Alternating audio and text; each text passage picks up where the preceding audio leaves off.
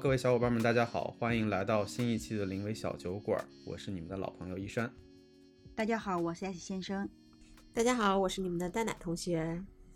那今天我想跟大家聊一个老生常谈的话题，啥呀？就是关于减肥这件事儿。为什么你要谈减肥？一个胖子谈减肥合适吗？哎呀，你真的是今天我在微博上看到了一个，就是一个医生嘛，就是因为现在疫情逐渐放开嘛，这个医生给大家做了几个提示，里边重点提到了一些高风险人群。嗯，然后这个高风险人群就是有咱们常规理解的，比如说老年人，然后有基础病的人，孕孕妇，然后最后第四类人群他提到了肥胖者。对，然后这个事儿就让我嗯咯噔了一下。当然我能理解啊，就这个，因为我以前也有过这个相关基础知识嘛，我也能理解，比如肥胖人群可能在免疫力啊、体质各方面确实要更差一些。所以从这个角度上来讲的话，在面对新冠这样一个疫情的大环境下。它确实有更高的一个风险，但是可能在我之前，我并没有觉得这个是个多大的事儿。说实话，你说啥不是个什么事儿？你说肥胖，肥胖这件事儿，就是我没觉得它是一个这么立即、紧急且重要的一件事儿。那你上次还提你的那个什么睡眠障碍，不对，叫入睡什么？对，你那个就是它也不是因为肥胖造成的吗？对，那个是什么来着？呼什么？呼吸暂停？睡眠呼吸暂停综合征。对对对，它不也是因为肥胖吗？嗯，这么去说吧，因为这个事儿以前我会觉得，比如肥胖这件事儿是一个我要去关注的一件事儿，但是我可能并没有立刻的一个及时性的反馈说，哎呀，明天我进入到这个真实的世界里头，我可能就面临比较高的风险，因为我之前是没有这个概念的，我会觉得肥胖确实这件事儿是个不健康的一个事情，对吧？但是呢，它不是会立立刻给我有及时性反馈的，说我现在身体上立马就会出现什么样一个症状，会立马就要面临什么样一个危险。哎，不是你那个什么呼吸暂停，不就是你这个肥胖引起的吗？它不已经在对你身体造成影响了吗？但你还是没有把它重视起来。你的意思是？也不是没有重视起来，就是没有觉得说这是我一个立刻就要矫正过来、板正过来的立马的一件事儿。你都觉得反正我呼吸暂停，我也睡了这么多年了，是吗？当然，这个呼吸暂停，这个可以简单在这儿跟所有听众再说一下，这个其实是一个挺严重的一件事儿啊。这个事情其实带来的后续的并发症或者带来后续的一些其他疾病的这个影响还是蛮大的。所以，如果说大家身体比较肥胖且有比较长期的一个打呼的症状的话，还是提醒大家去关注一下 啊。当然，回过头来，其实聊到肥胖这件事儿，就是确实。我觉得可能一方面有很大程度上吧，是因为惰性的缘故。其实这么多年以来，我反反复复都在减肥当中放弃减肥，然后再减肥，再放弃的这个不断的循环当中，在经历这样一个历程。所以其实想跟大家聊这个话题的点就是，哎，你们在过往的经历里头，或者现在，你们对于减肥这件事儿的一个看法都是什么样子的呢？哎，但其实我是想这么讲啊，因为你既然问到我跟蛋奶同学，首先第一，我觉得对于女生来讲哈，嗯，好像自从你开始意识到，嗯，要美，嗯，就是为了外在的美，然后你好像就和减肥这个词一直就绑在一起了，挂钩了，嗯嗯，而且感觉好像，嗯，也因为这个，嗯，减肥对女生的重要性吧，你就会听到特别多，嗯。所谓的段子，对吧？就是什么，嗯，二月份不减肥，三月徒伤悲啊，什么，嗯，三四月份不减肥，什么夏天徒伤悲啊，反正就，反正就一直就是你现在不减肥，你马上徒伤悲，就这种感觉，对吧？而且还会有很多这种段子，就会是说，嗯，告诉你说你要怎么激励你自己减肥的，就是你呃衣服都买小一号，裤子都买小一号，这样子为了漂亮的衣服。啊，激励自己也要瘦下来，就硬塞进那些啊你自己 小号的衣服里去。对，你说这个，我突然想起以前有一个就特别流行的一个词，就 A 四腰。那不叫 A 四腰，那是那是 A 四纸。对 A 四纸，对，就是类似于这样的，好像确实在女生的这个女群体里头非常常见，感觉卷的已经不行了。对，就我想表达的点倒并不是说我们。要提倡这样子，因为我真的不这么认为哈，但我只是说这个词“减肥”这个词就一直好像嗯伴随着我们，然后我们自个儿也会时不时的，就是把减肥挂在嘴上，啊，把它当成了某种借口。比如说被邀请去吃一顿你不想去吃的饭，你可以说哦，我今天不去了，嗯，我减肥呢，对吧？就是它会变成一个你的生活的好像一个特别正常的一个存在啊，我觉得嗯会是这样子啊，嗯，但是你说真正又有多少人把减肥？嗯，因为我觉得减肥从某种层面上来讲，它是要一种极高程度上的自律和自控，啊对嗯对，所以又有多少人他可以真正践行并且持续践行呢？其实我个人认为哈会有那么一些难吧，就我并不是说没有人做得到啊，我只能说我是这么认为的。然后呢，所以我很多时候都觉得女生谈减肥，某些层面上是有一点点，我不能这么说女生，这样显得我会被骂的。我只能说，就是说，在我的概念里吧，我觉得我，因为我是这样一类人，就是我也嗯会老说我要减肥啥的，但是核心点是，我觉得我有一点点叶公好龙的性质吧。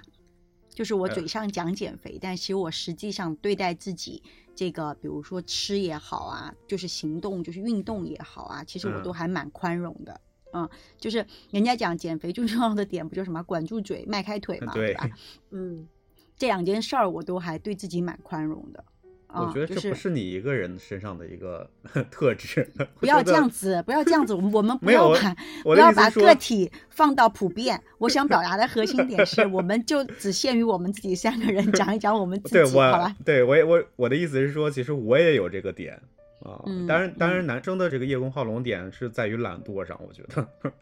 嗯，然后就是然后嗯，你说，嗯，但是我从本质上来讲，你说我不嗯在意嘛？其实我觉得我也还是比较在意的哈，就是我特别嗯在意这个，呃，看上去好不好看这件事情。嗯嗯，所以我觉得我一直以来，嗯，对于嗯减肥，嗯，我更多的看的是我就从外表上，或者我看镜子里不觉得我自己现在太臃肿，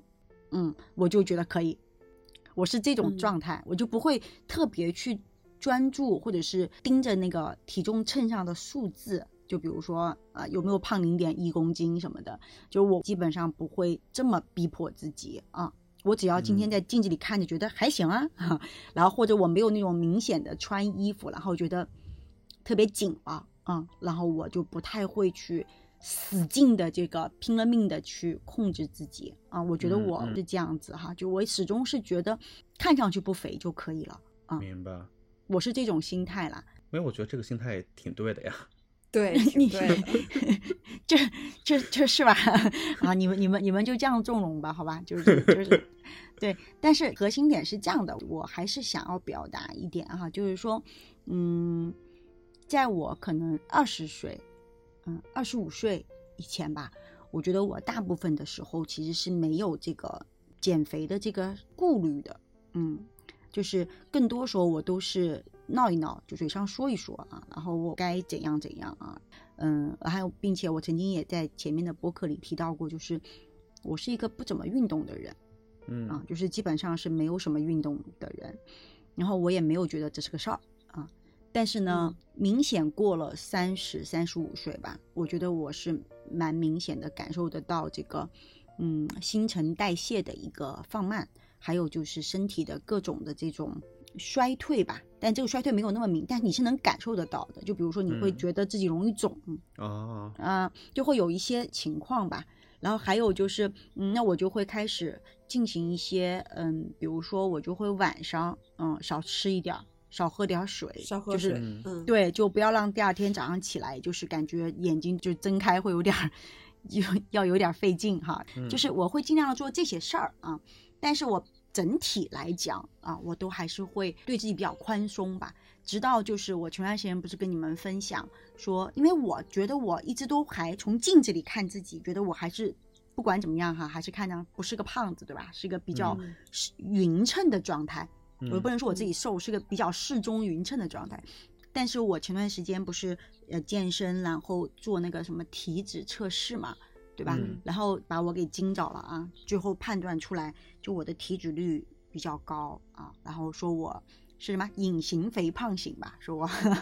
然后嗯我就嗯觉得这是一个比较大的一件事儿，啊，但是面对这个事情的时候，我更多的不会在想着说我得开始不吃饭，嗯、或者嗯是节食什么的。我觉得我更多其实就会合理一点吧，就是会增加一些嗯吃饭的这个里面的，比如说一些嗯、呃粗纤维的东西啊，嗯就是增加一些这个部分的内容。然后再就是我夏天的时候晚餐。我就基本是不吃主食的，但是我中午和早上都是吃的啊，吃的饱饱的那种。然后晚上我就吃菜或者喝点汤，但是我那个主食是不吃了晚上，因为我怕我确实有点儿，嗯，消化不太好，或者我怕我自己有点儿代谢不了。但冬天我是三顿饭都还是照常吃，因为我会怕冷，我觉得我不吃主食有点儿打蔫儿，就是嗯精神好像会不太好，所以我觉得对我来讲，嗯，元气满满还是比较重要的吧。然后，但是我同时就会加大运动，就是我要让我自己运动量起来，因为其实我觉得在减脂的同时，你要带来的是增肌嘛，你并不是一味的去减脂嘛，对吧？其实你只要你把它把你身体里的脂肪转换成为肌肉，然后留存在你身体里，其实也是可以往健康的方向去的嘛。所以我就会增加这个呃运动啊，甚至可能会增加就是负重的运动，然后让自己刻意的多做一些练习，这样。所以我觉得这个是我会做的事情吧。嗯，其他我也嗯没有特意的去做过，因为我始终不觉得，当然这是我个人看来啊，我个人的观点，嗯。就是瘦成纸片人有多好看啊？因为我觉得我们本身不是嗯从事演艺事业的啊，对。因为其实上屏幕这个确确实实是需要瘦的，因为那个屏幕会把你放大，对对对对，嗯，嗯。宽屏就就是，对它真的是会放大，就是因为我曾经的工作我也见过很多这种拍摄的过程吧，嗯就确实是会放得很大，就你看上去正常，哪怕偏瘦的人，你往镜头前一站，你都像一个胖子，就是会这样。所以我觉得，嗯、如果不是处于这种特殊的这个嗯职业的需要哈，我嗯真心是觉得纸片人的美，它还不如你是健康的一种状态吧，就是。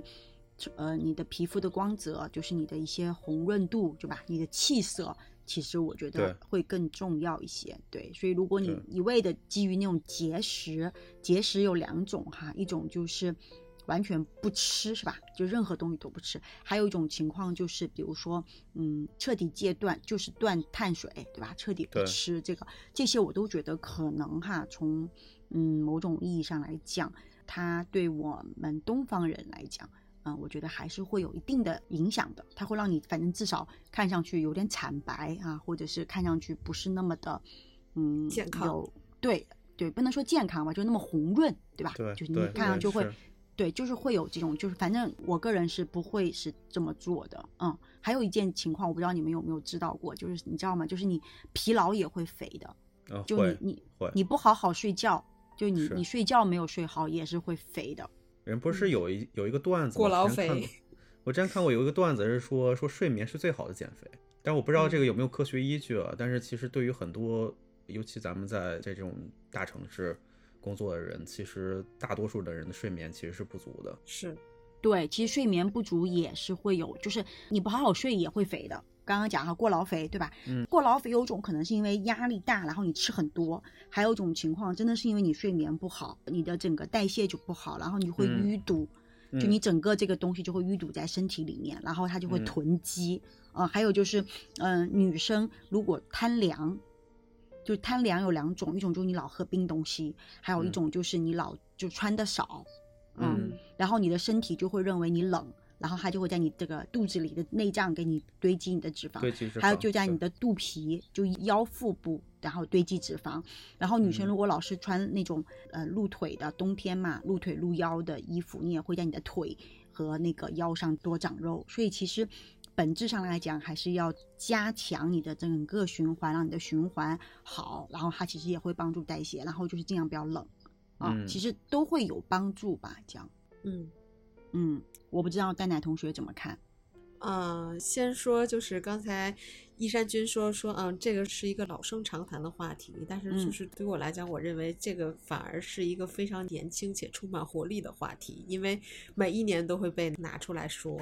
总 会被提到的这么一个热搜性的话题，对嗯吧？然后那我就觉得就是说，呃，真的是从小到大，就是各种各样的减肥的这个方法呀，什么什么什么某某戒断吧，然后什么什么什么西梅汁儿吧，这呀那呀的，就会会觉得说，呃，就是在什么时候，就是这个话题其实都是一个非常有热度的话题啊，所以我不太认为它是一个很老的话题哈，反而非常充满活力。然后的话，那个呃，就是刚才其实其实 S 先生说的还是非常对的，就是我也特别认可的观点是什么？就是我们其实还是要注意我们自己的这个健康。我认为说这个。呃，就是所谓的这个胖啊、瘦啊的，就是可能是我们身体给我们的一个反应的信号，且就是这个表象是非常明显的。对吧？那可能针对于说胖了，那可能就会说，嗯，是不是缺乏运动，或者说是不是就是说，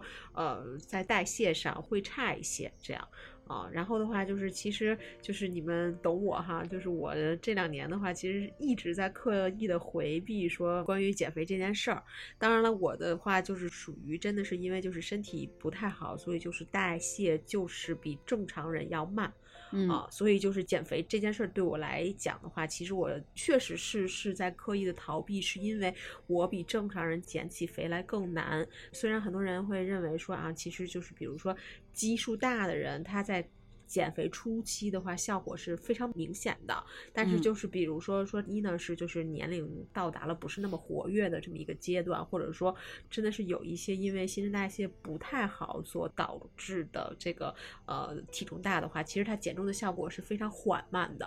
啊。嗯然后当然了，我这说多了就好像又在给自己找借口一样，但是呢，确实是就是反观这两年确实是比较的呃惰性强。就是在减减肥这件事儿上，有有有有有有大同学，你前段时间可是很拼命的，啊，我是我是觉得我这段时间才略有一些小 起色吧。你用了一个词“拼命”，好吓人对啊！感觉。我觉得，反正在我看来，真的是达到拼命的程度，就是已经惊着我的程度。他干什么了？他拼了啥？对我干什么了？就是他就是突然有一天你在办公室看不着他，然后给他发个微信，他会在二十分钟之后回给你说我去跳操了，或者说我去蹦床了。对对对对对，那这也是最近才发生的事儿嘛，嗯就是干嘛？对，就是这件事儿干嘛又充满了活力呢？主要是因为最近也又受到了新一轮的刺激。怎么说？呃，其实呃，就是这一波居家，就也让我仔细的去复盘了一下我自己的状态吧。然后包含就是最近发生了，呃，就是朋友因为就是呃高血糖，然后的话就是突发了急性胰腺炎。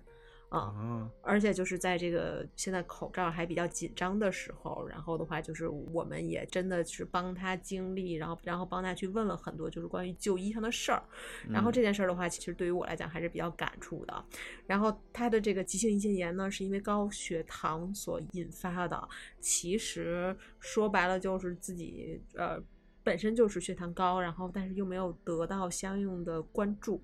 然嗯后就是突然间就是从量变到达了质变，然后就崩盘了嘛。因为就是大家都知道，就是这个病的话其实是非常疼的，危急的，而且是非常啊危急的。对，就是它的危急度，包含它的疼感是，就是真的是要了亲命的啊。然后的话，就是这个事儿的话，其实对我还是挺感触的，就是觉得说，哎呀，同龄人的身体真的是日渐 不太行啊。对吧？然后的话，还有就是有一些跟我关系比较好的朋友，然后很直面的给我一些非常好的建议。其中一点就是，哎，建议我说，哎，其实还是要就是多在乎一下自己的这个健康管理。说不好听的，就是还是说需要我来控制自己的体重嘛。因为就是呃，其实呃，像依山君啊，知道就是我在这个生宝宝之前，其实还是没那么的那啊个相当瘦，相当瘦。对对对对对，然后的话，就是因为生孩子，就是经历这件大事儿吧，就是可能会让自己的这个机能，包含体质是有很大程度的变化跟创伤的。然后的话，所以就对，然后所以就会有一一些，就是真的是新陈代谢太慢了。啊，然后就是基于说朋友就是真的是很善意的劝告吧，对，都会达到劝告的程度了。然后呢，嗯我觉得确实是，就是我们要把就是关注身体健康这件事儿啊，去提上自己的这个日常生活中非常重要的点。啊，就包含说，其实我跟朋友说，嗯，他说，他说，哎呀，你怎么这么不吝这个形象上的事儿呢？我就会跟他嗯说，我说嗨，我说因为我总会就是在自己的工作或者事业上，就是把自己，就是这个是我对自己最狠的点啊，嗯所以就是 我会觉得，那我在其他事儿上，我可能就是对自己不能处处狠嘛，嗯，这个确实是我的一个态度，你知道吧？嗯 然后，但是后来就是，我觉得听人劝，吃饱饭嘛，我觉得做人还是得均衡一些。然后，所以这也是为什么说，就是有那种就是吓到你的一样的这个卷的这个起因。对对，然后我真的是也是很真心的呼吁大家哈，就是我认为就是说这个嗯减肥这件事儿，它的根源还是我们对于健康的一种诉求。就是因为这个减肥最大的好处就是可以让自己的身体体态轻盈，然后的话真的是就是恢复健康跟活力。我觉得就是如果说我们是抱着这个初心去干这件事儿的话，那其实就是会得到非常好的结果，或者说这个也确实是我们在日常的身材管理上要高度关注的事儿啊。因为就是嗯就像我上周日写的文章里嘛，就是其实人活着就是一直在对抗熵增。那什么是熵呢？熵就是一个系统混乱的过程。混乱，对，对，因为这个就是我们身体这个非常复杂且精细的这么一个系统，它就是天天都在为我们服务。但是就是在服务的过程中，如果说得不到我们的滋养，反而是我们通过熬夜呀、伤神呐、焦虑呀，然后包含说暴饮暴食的方法去回馈身体的话，那身体肯定会在某一个呃时间点，那就突然就熵增到一定的程度的话，那肯定会给我们一个负向的反馈。对，啊对，然后基于这个事儿的话，就是呼吁大家跟我一起努力，就是来多关注一下自己的身体健康。这样，对，然后后我觉得我嗯其实是完全同意的哈，因为其实我觉得，嗯，减肥它的最终的目的，其实我觉得还是要在你保持健康的情况下，对吧？你追求的是一种所谓的呃体态的好，或者是说呃精神状态的好，因为我不知道你们的感受哈，就是有的时候你会觉得自己真的胖的时候，其实负担挺重的。我人生胖过两个阶段吧，应该这样讲哈。嗯第一个阶段是我高考结束之后进大学的大学一年级的上半学期，嗯然后第二次就是在我生小 H 先生的，就是怀孕的那段时间。那么好了，我们讲说，呃，大学的那个时候，大学那段时间就是因为，呃，高考之前其实压力很大嘛，就家里面就是父母管的比较厉害吧，反正我也不清楚，反正为什么到了大学就会有一种放纵的感觉，就会觉得吃方便面是一件特别开心的事情。啊、我不知道你们有没有啊？放飞自我了，你这是，对，然后又经常就是学业又没有那么压力大嘛，然后你又觉得可以吃各种有的没的，反正我就，嗯、大学的第一年级的上学期就真的是胖很多吧，嗯然后嗯，胖到我嗯寒假回家的时候，我妈看了我不敢认，啊，就真的胖很多，这得然后这得胖到啥程度啊？就是我是一个尖的脸嘛，就我脸不大嘛，但是嗯我胖圆了，知道吗？就整个人胖嗯圆了，就是 就很胖。然后我妈就吓着了，就说怎么一下这么胖？然后嗯然后我们家就是嗯、什么我舅舅啊什么的，所有人看见我都说哟天哪，要减肥。就是在我的人生 年轻的时候，我觉得那是我第一次觉得有人要我减肥了，因为我之前都是瘦的，就是都要让我多吃点儿这这这种。然后呢，嗯，我为什么会提到那个阶段，是因为我真的胖到什么程度？就是我，呃他们就所有人跟我说要减肥，其实我也没觉得是个事儿哈。嗯我什么时候开始意识到我真的有点胖了，不能再这样了？是因为我记得我大学的时候有一次，嗯，在寝室睡着了，然后嗯。要赶着上课，你知道吗？就十几分钟了，然后要赶到那个我们那教室，然后我们那教室又离我们寝室巨远，啊、然后我就得跑步，跑着去，对，跑着去，然后跑去了还算了，还得跑上楼梯嗯。啊、你知道那一路，我觉得我累到就是，觉得我身体上这一身肉它拖累了我，你知道吗？就觉得好像可以把像衣服一样嗯。可以脱了就好了，就这个这个可以把它给丢掉，这样你感嗯。觉穿了一个很厚的衣服，上面给就就是负重了你，对，就有那种感觉，就是我觉得它拖累了我，就是嗯。影响了我的速度，你知道吗？就有一种怎么回事？的那种感觉，因为我没有过，嗯，嗯，然后那一嗯。次让我彻彻底底的意识到我真的胖了，但是你应该是很快就恢复了吧？对对对，但我也不是那种要巨胖，然后我会很艰嗯难那种，我也没有。就我我很奇怪的，当我意识到我觉得这个东西胖了不行了的时候，嗯，我可能就减少吃垃圾食品了，就是我可嗯能就不吃，本来可能每天晚上，呃，那个下晚自习回寝室，我还吃个方便面，吃个什么奶油面包什么的，对吧？我就不吃那一顿了。嗯然后我很快就瘦了，再加上我们那个时候，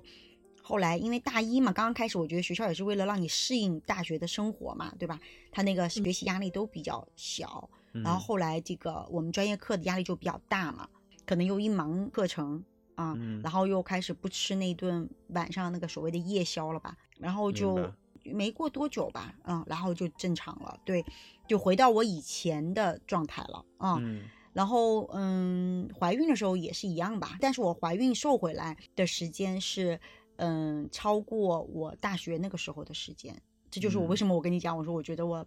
这个新陈代谢在逐渐慢嘛。但是核心点是胖，嗯，它很多时候如果给你造成了负担，那你就要去面对它和解决它，因为但在核心点，它其实还是要让你自己舒服，对吧？你不要觉得哇，真的好累啊，这个不行啦，对吧？你动一下都嗯觉得。我记得有很多嗯、呃人，他真的胖到他的关节是承受不了的，嗯他的膝盖和他的脚踝的关节，他都扛不住这个身体，会有这样的。因为我就怀孕的时候最胖的时候，我就是不能弯腰，就是我膝盖很疼，会有这种情嗯况。对，所以我是觉得，嗯，一旦威胁到生命哈，就是还是要。要重视，并且我觉得没有必要到那么严重的时候啊，就像刚刚比如说一山君说的，对吧？他其实肥胖已经造成了你身体上的一些影响了啊，就应该要重视。对，虽然哪怕它只是让你睡觉，嗯，让你觉得打呼可能 maybe 是个困扰，但是好像也没有影响你睡，是吧？你觉得没有像这次这个口罩问题让你让你觉得可能你的危险性比别人大，你觉得这个很紧迫，嗯嗯嗯但我我不这么认为，我觉得其实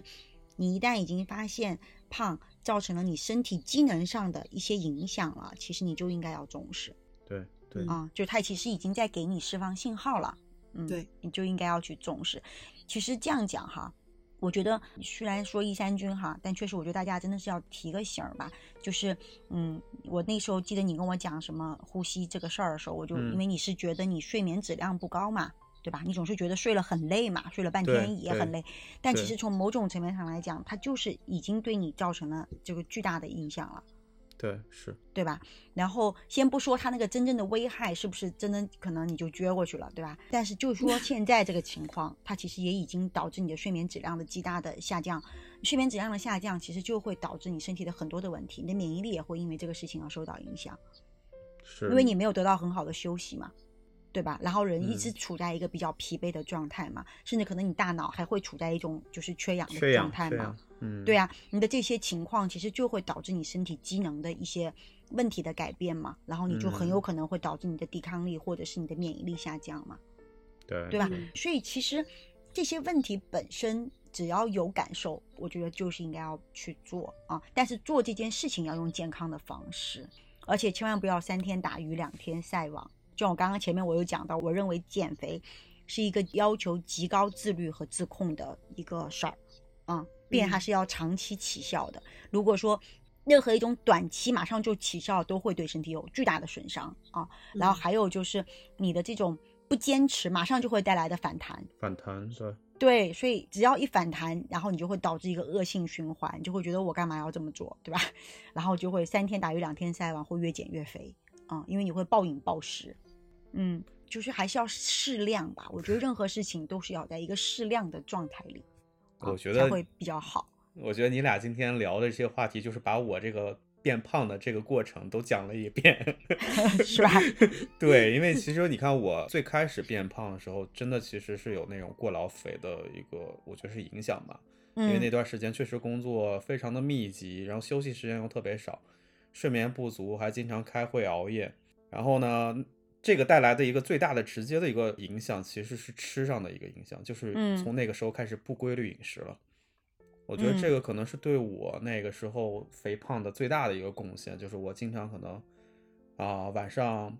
正常的点儿六点七点不吃饭啊，可能嗯所有事情忙完了到家或者去应酬，十点十一点再去吃饭，或者大吃大喝或者怎么样子。嗯所以那段时间就会发现这个体重上升的速度非常快啊，嗯直线上升。然后你刚才又聊到所谓三天打鱼两天晒网，或者说就是这个减肥，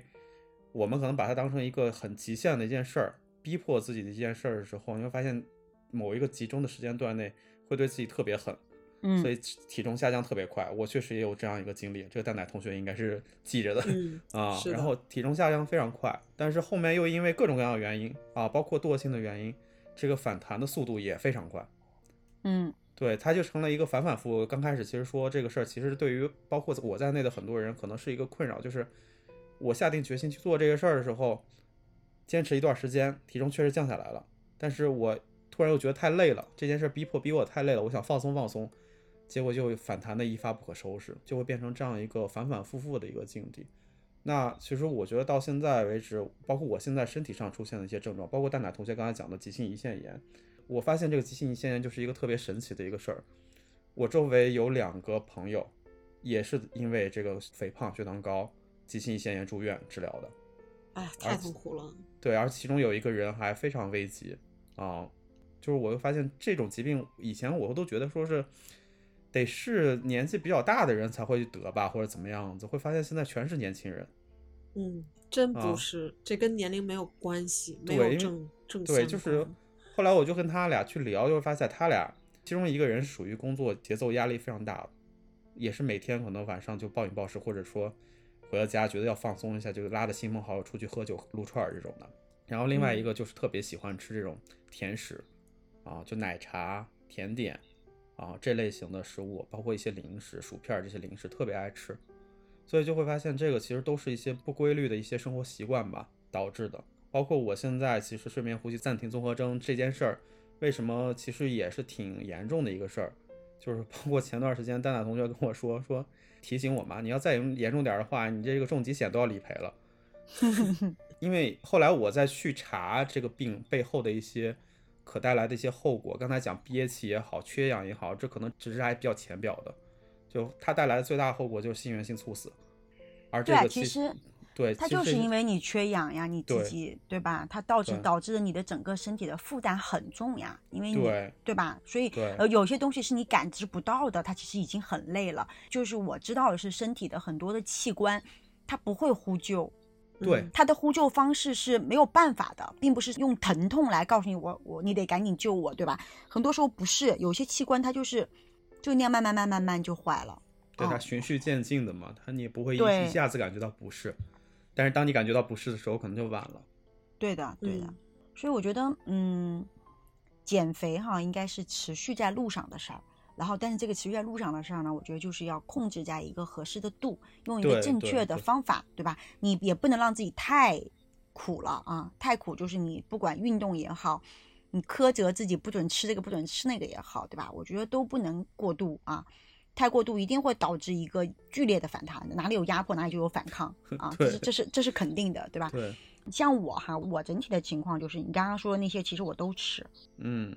你看，我从来不会跟你们说我不吃蛋糕，对吧？对其实我是一个会吃蛋糕的人。我还有些时候很累的时候，我还会专门吃一块蛋糕，让我自己 cheer up 一下，心情好一点，嗯对吧？然后我也是吃这个，嗯，你刚刚说什么？薯片啊，对吧？薯片我吃很少，很少，嗯很少，是因为我觉得我不觉得它好吃哈。嗯嗯但是你说我吃吗？我也吃的，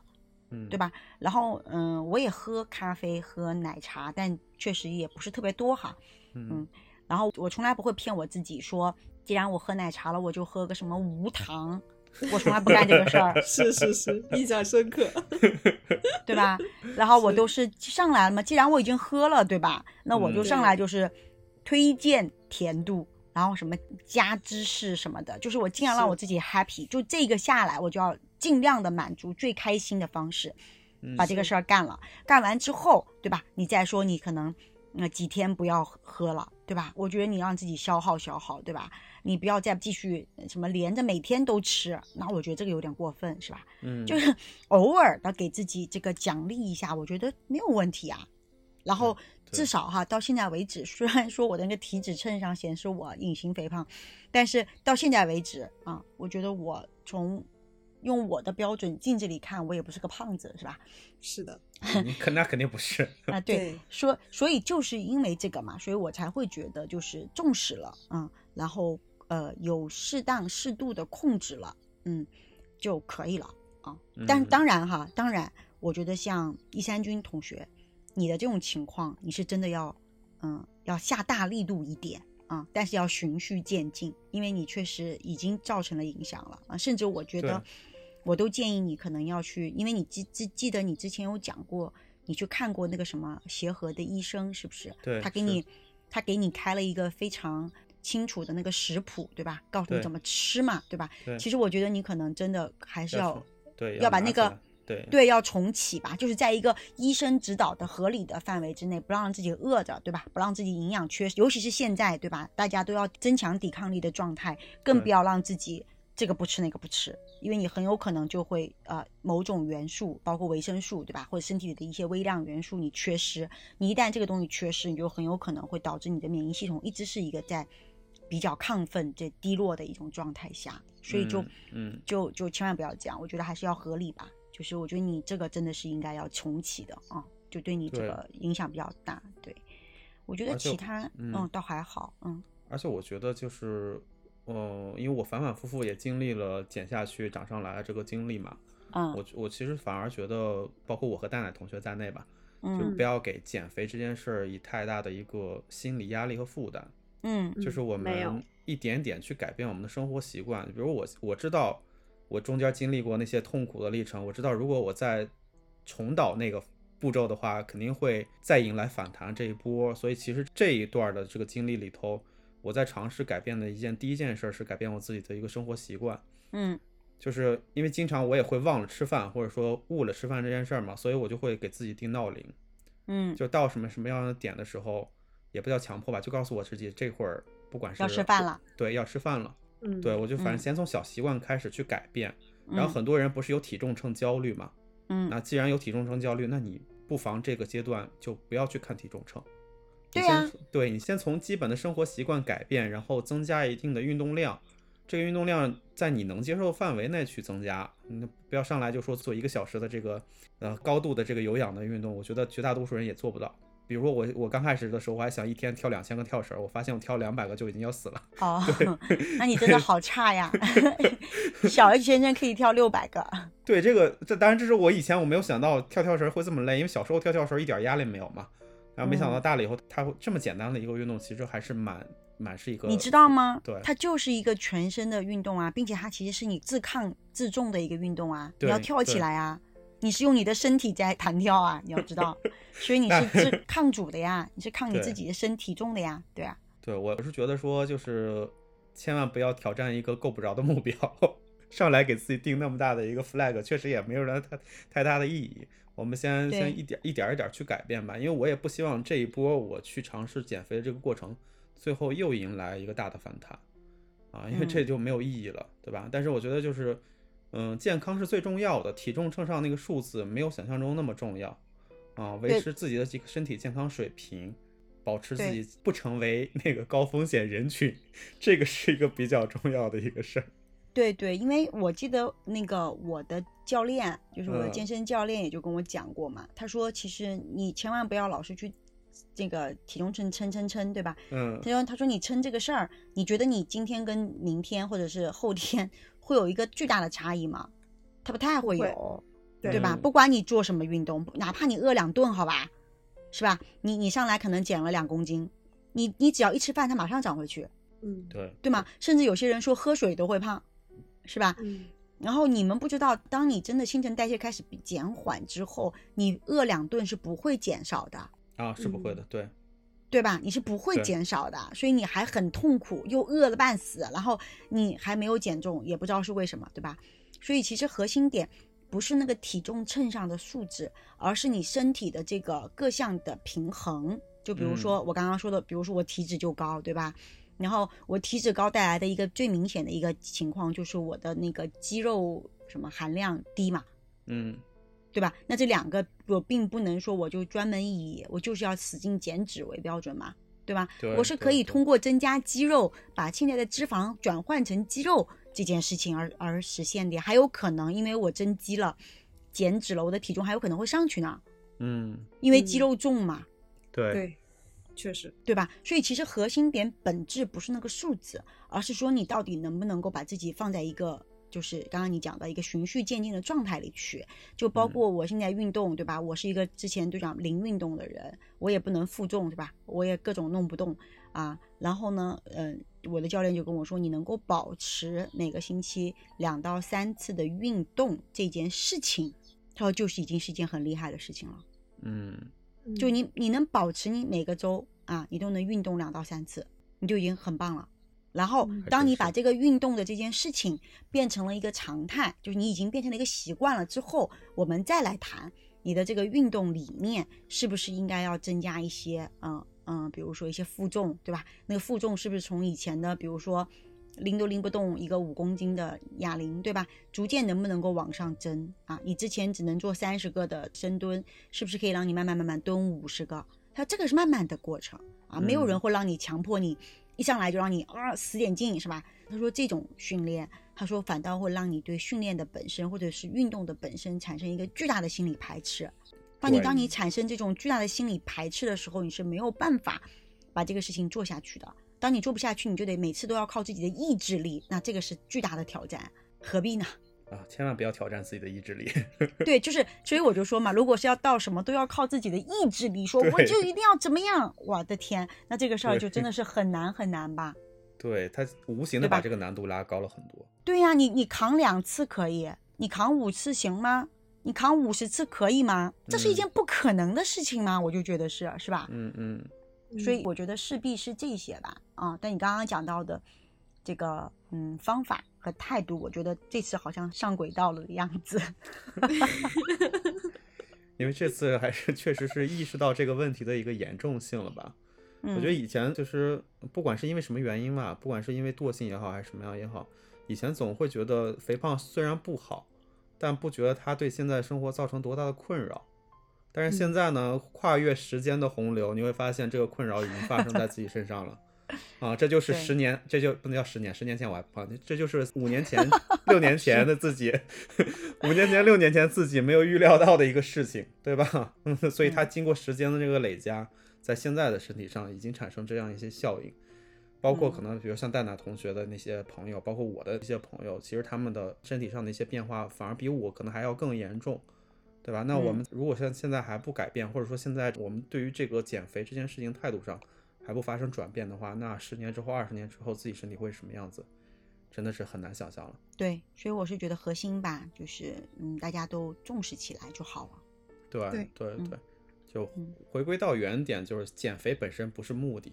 我们的目的其实还是为嗯了让自己身体保持一个健康的状态，嗯才能有可能未来持续不断的享受当下的生活，对吧？对对对，让自己舒服吧。啊，对其实我真的不认为胖是舒服的啊，就是还是要嗯让自己在一个比较嗯向上，嗯比较有元气，想跑就能跑，想动就能动的状态里吧。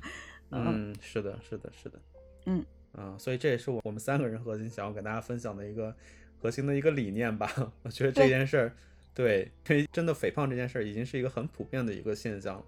嗯，嗯，但是我们觉得这件事儿还是挺重要的一件事嗯。是的，嗯，好嘞，那我们今天关于减肥这个话题就聊到这儿。好呀，好，好呀，那大家都。希望大家都健健康康的、舒舒服服的，然后也都嗯可以在一个比较呃舒适的匀称的状态下，然后嗯享受生活吧。嗯嗯，好的，嗯，那我们今天就到这儿，我们下一期的灵魂小酒馆再见了。好，晚安。大家拜拜，晚安晚安。